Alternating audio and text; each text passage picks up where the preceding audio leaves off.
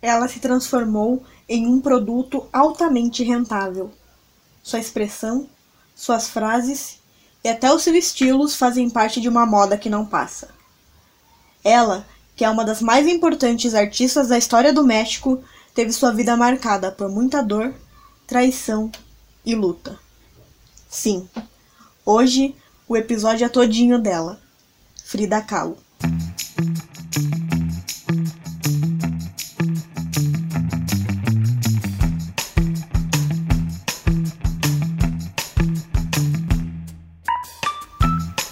Fala galera, sejam muito bem-vindos e bem-vindas a mais um episódio do Quer Que Eu Desenhe. Eu sou Larissa Mercury e eu já perdi as contas do dia de quarentena de hoje. Como vocês estão? Em casa, espero eu. Bom, sem mais delongas, hoje nós vamos falar sobre um mulherão, uma artista fodida. Eu vejo a Frida como uma das artistas mais humanas, digamos assim. Ela expressa ali em suas telas os seus sentimentos e a gente sente isso. Não é simplesmente um quadro de pessoas passeando no bosque. Ela se coloca no quadro. Magdalena Carmen Frida Kahlo e Calderón nasceu em 6 de julho de 1907 na casa de seus pais, conhecida como La Casa Sur, em Coyacán. Frida sempre afirmou ter nascido em 1910 para que as pessoas pudessem associá-la diretamente ao México moderno. Esse detalhe nos introduz bem a uma personalidade singular, caracterizada desde a infância por um profundo senso de independência e rebelião contra os hábitos sociais e morais comuns, movidos pela paixão e sensualidade, orgulhosa de sua mexicanidade e tradução cultural contra a reinante americanização de tudo. Seu pai, Wilhelm Kahlo era alemão e se mudou para o México em uma idade jovem, onde permaneceu pelo resto de sua vida, eventualmente assumindo o negócio de fotografia da família de mãe de Frida. Matilde Calderón e Gonçalves era descendente de espanhóis e indianos e criou Frida e suas três irmãs em uma família rígida e religiosa. Frida também tinha as duas meia-irmãs do primeiro casamento de seu pai que foram criadas em convento. Aos seis anos, Frida contraiu poliomielite. A poliomielite é uma doença infecciosa potencialmente fatal. A sua contração da doença coincidiu com o primeiro grande surto nos Estados Unidos em 1916, com mais de 27 mil casos e mais de 6 mil mortes.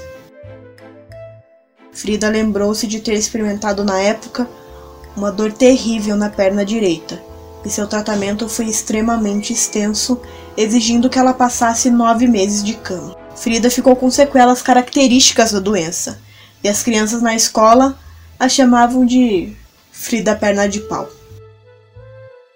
Seu pai, com quem ela era muito próxima, a matriculou em um colégio alemão na cidade do México. Todas as irmãs de Frida frequentaram uma escola do convento, então parece que havia uma sede de aprendizado expansivo observada em Frida que resultou em seu pai tomar decisões diferentes, especialmente para ela. Kahlo teve uma experiência negativa na escola alemã, onde foi abusada sexualmente. Embora Frida tenha dito a um biógrafo que ela teve relações sexuais aos 13 anos, na verdade ela sofreu um abuso sexual nas mãos de uma professora de ginástica. A mãe de Frida descobriu evidências desse abuso e a removeu da escola. Só um parênteses aqui, eu busquei por inúmeras fontes para fazer esse episódio sobre a Frida, e quando eu li sobre isso, uh, eu fui buscar outros lugares, outros conteúdos que falassem sobre esse episódio em questão, pois eu li inúmeras fontes e não havia encontrado nada sobre isso antes. E então eu percebi que esse fato em questão é omitido em inúmeras biografias da artista. E eu só encontrei esse conteúdo em inglês onde falavam brevemente sobre esse abuso na infância de Frida Kahlo. É difícil.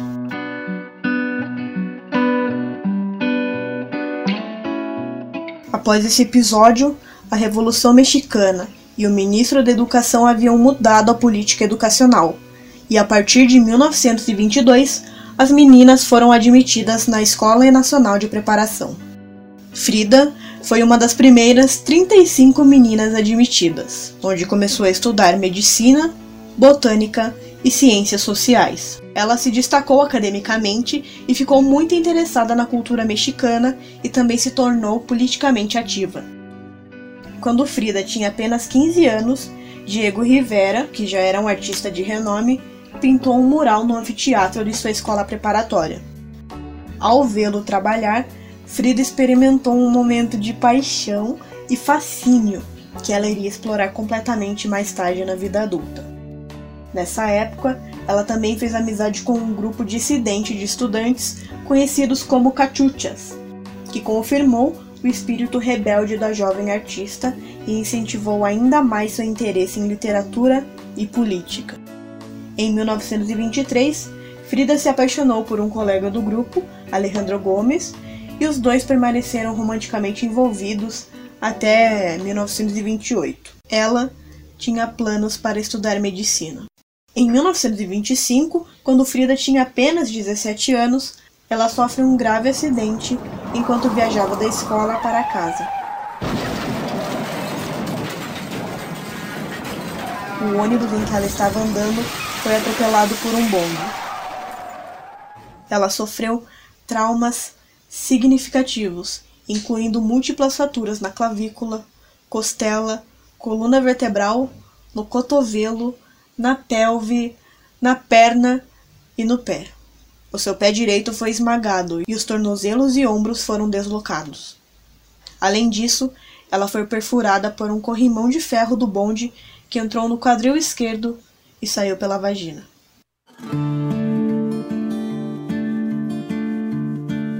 Não se esperava que ela sobrevivesse.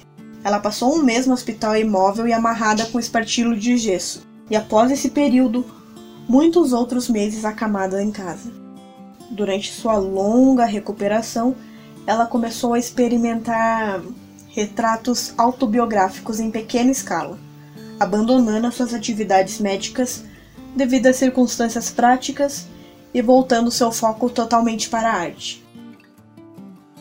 Durante os meses de recuperação em casa, os pais de Frida fizeram um cavalete especial, deram-lhe um conjunto de tintas e colocaram um espelho acima da cabeça para que ela pudesse ver o próprio reflexo e fazer os autorretratos.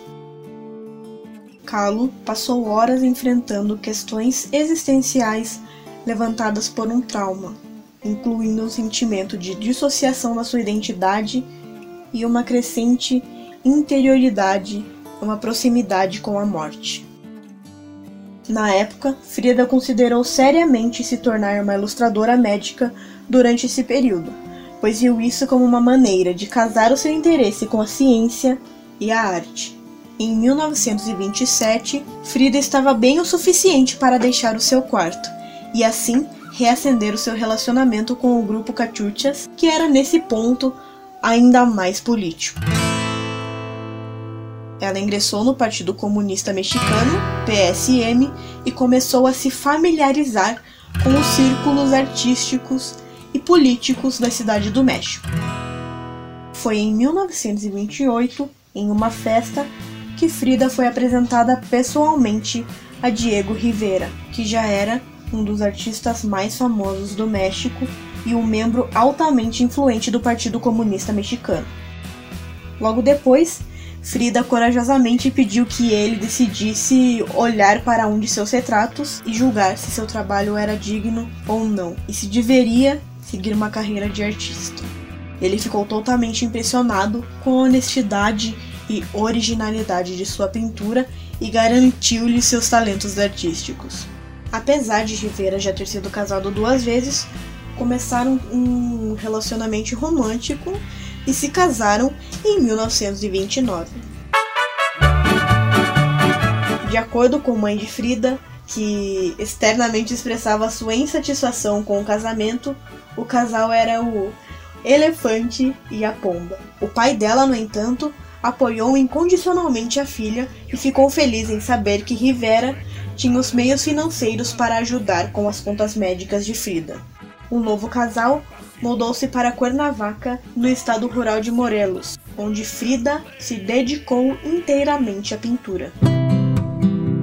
Durante os primeiros anos da década de 30, Frida e Diego viveram em São Francisco, Detroit e Nova York, enquanto Diego criava vários murais. Frida também concluiu alguns de seus trabalhos, incluindo Frida Diego Rivera, de 1931, e Autorretrato na Fronteira entre o México e os Estados Unidos, de 1932. Nessa mesma época, duas gestações fracassadas aumentavam a representação dura e bela de Frida, da experiência especificamente feminina por meio do simbolismo e da autobiografia. Um dos quadros, pelo menos para mim, mais dolorosos de Frida é o Hospital Henry Ford, onde ela retrata ela ali na cama de hospital sangrando e o seu filho natimorto, entre outras ligações que há no quadro. Quem puder, acesse Arts and Culture do Google. Lá você encontra análises dessa obra, não só da Frida, mas de inúmeros outros artistas.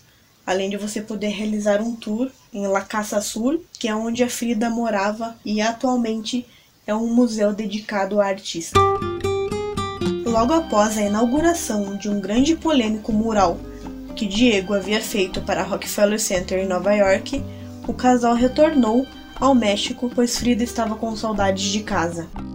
Eles mudaram para uma nova casa no rico bairro de San Angel.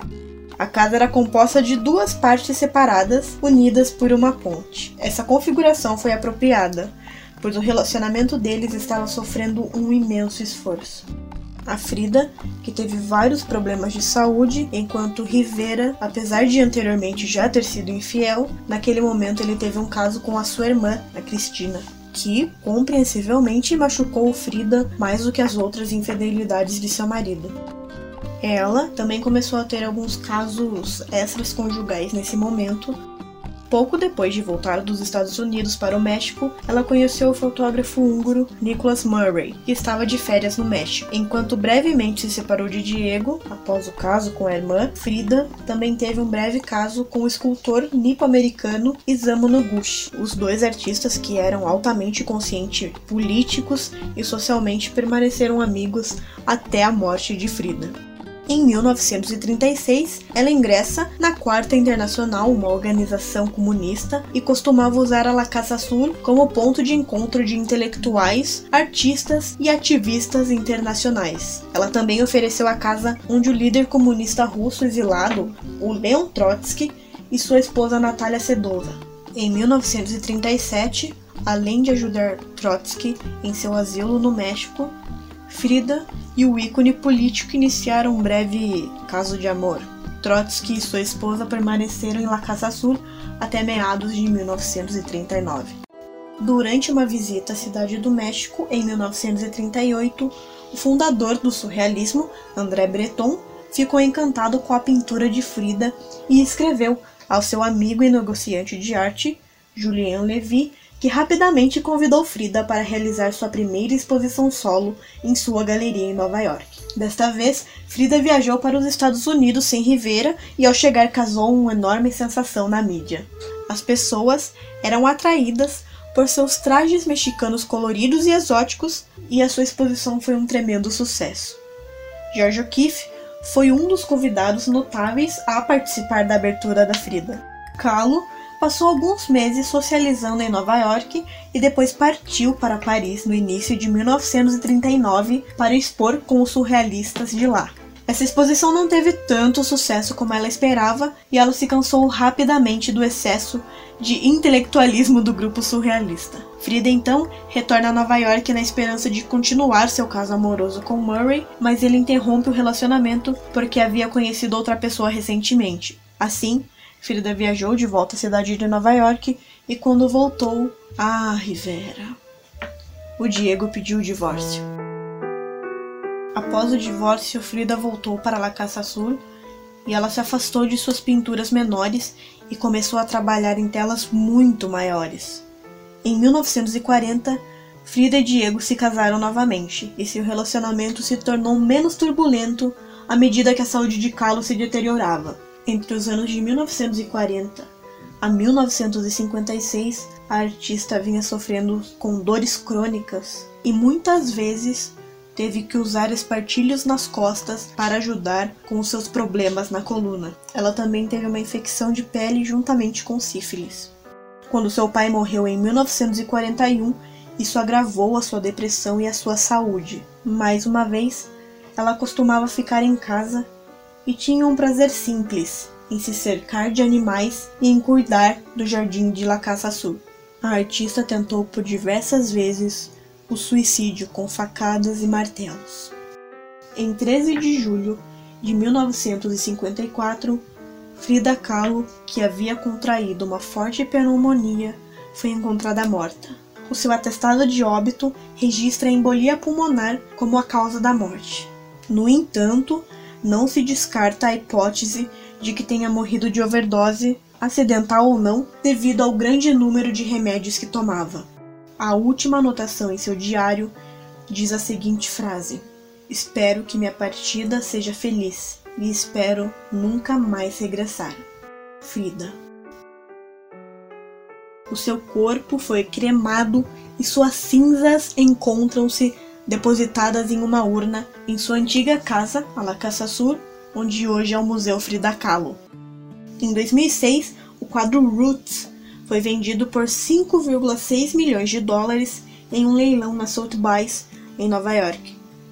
Frida Kahlo foi a primeira artista latino-americana a ultrapassar a faixa de 1 milhão de dólares com sua tela Diego e Joe, leiloada por 1,4 milhão em 1990. Em 2019, olha só, no ano passado, fora descoberta a voz de Frida Kahlo.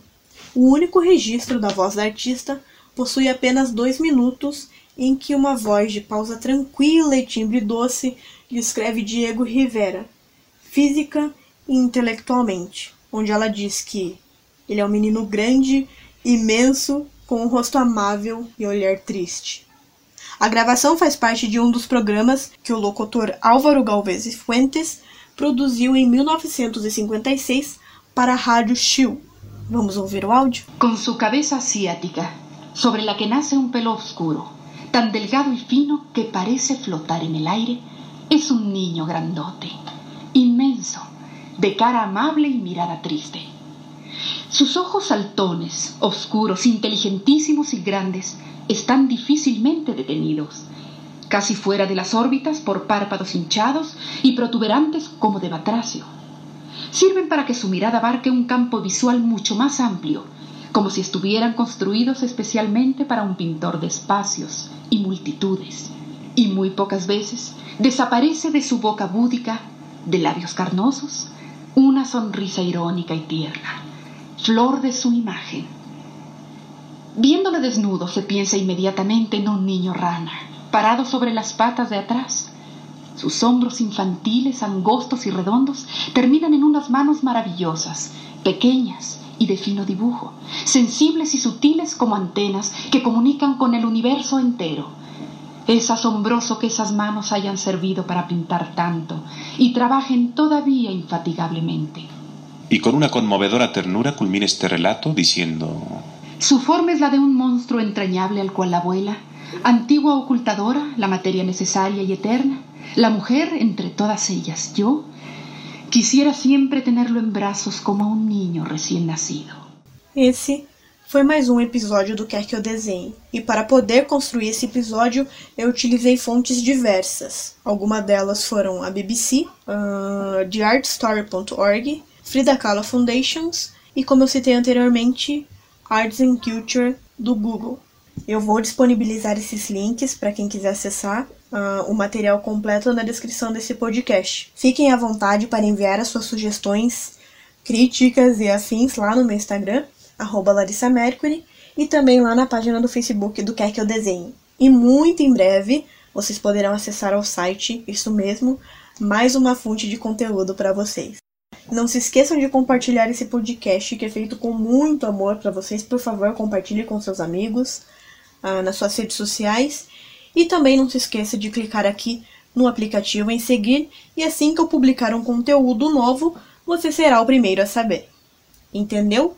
Ou quer que eu desenhe?